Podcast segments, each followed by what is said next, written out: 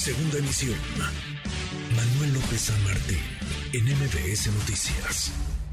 En MBS Noticias. Diana Bernal.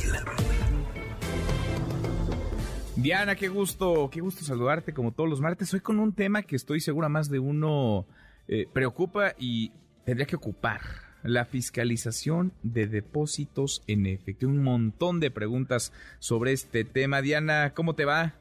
Hola Manuel, pues qué gusto saludarte y efectivamente pues habíamos comentado que el SAT sacó de manera sorpresiva desde el miércoles 17 de agosto su comunicado 35 de este año donde le dice a los contribuyentes pues que no va a vigilar ni cobrar ningún impuesto por los depósitos en efectivo, pero también debemos comentar que eh, en ese mismo comunicado advierte que tampoco vigilará ni cobrará ningún depósito entre padres e hijos, ningún depósito proveniente de préstamos personales o tandas en efectivo, ni tampoco por depósitos de ventas por catálogo. La verdad este comunicado resulta muy sorpresivo porque existen una serie de disposiciones fiscales las cuales tienes que cumplir si caes en alguno de estos supuestos. Me voy a explicar. Por ejemplo, si manejas o entras a una tanda, como allí en realidad se trata del mismo dinero que se forma una especie de pirámide, allí no hay realmente ningún ingreso que declarar. Pero vamos a suponer que alguien que nos está escuchando maneja la tanda y hace depósitos en efectivo por el dinero que le van dando los que participan en la tanda lo mejor es que guarde todos los comprobantes que demuestren de quiénes vienen los depósitos y también que demuestren que hizo la tanda y que le firmen todos los que entran en la tanda, pues de cuánto es la aportación. Igual un préstamo personal, a lo mejor ando corta de dinero y una amiga me dice, no te preocupes, yo te presto, digamos, 20 mil pesos que te urgen y tú me los pagas dentro de dos meses.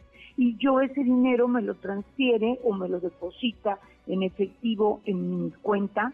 También necesito guardar todos esos elementos, porque si bien el SAT no los va a vigilar, no los va a vigilar si se trata precisamente de préstamos de las tandas que estábamos comentando. Por eso debemos contar con todas esas documentación.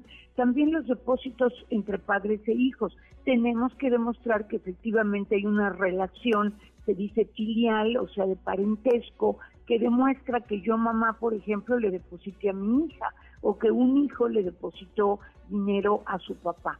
Sin embargo, Manuel, si estas operaciones rebasan los 600 mil pesos anuales, necesariamente tienen que ser declaradas por los que percibieron estos ingresos o los manejaron o los manejaron en su declaración anual. Entonces, si bien este comunicado del SAT parece una venta en oferta, hay que tener mucho cuidado porque mientras no demostremos que efectivamente nuestros ingresos provienen de un préstamo personal que nos hizo alguna pues algún amigo, algún pariente o de depósitos entre padres e hijos o de tandas, pues nos exponemos sí a la fiscalización de los depósitos, como el propio SAT lo advierte en la segunda parte de su comunicado, donde ya dice que en todo caso cuando realiza una auditoría, o sea, una revisión fiscal, el SAT va a revisar todo esto. Y finalmente, Manuel, las ventas por catálogo sí causan impuestos sobre la renta. O sea, no hay ninguna disposición que exente a una persona porque está vendiendo por catálogo, qué sé yo, algún cosmético, algún eh, alimento, algún aceite esencial, algún elemento nutritivo que coadyuve a la salud de la persona.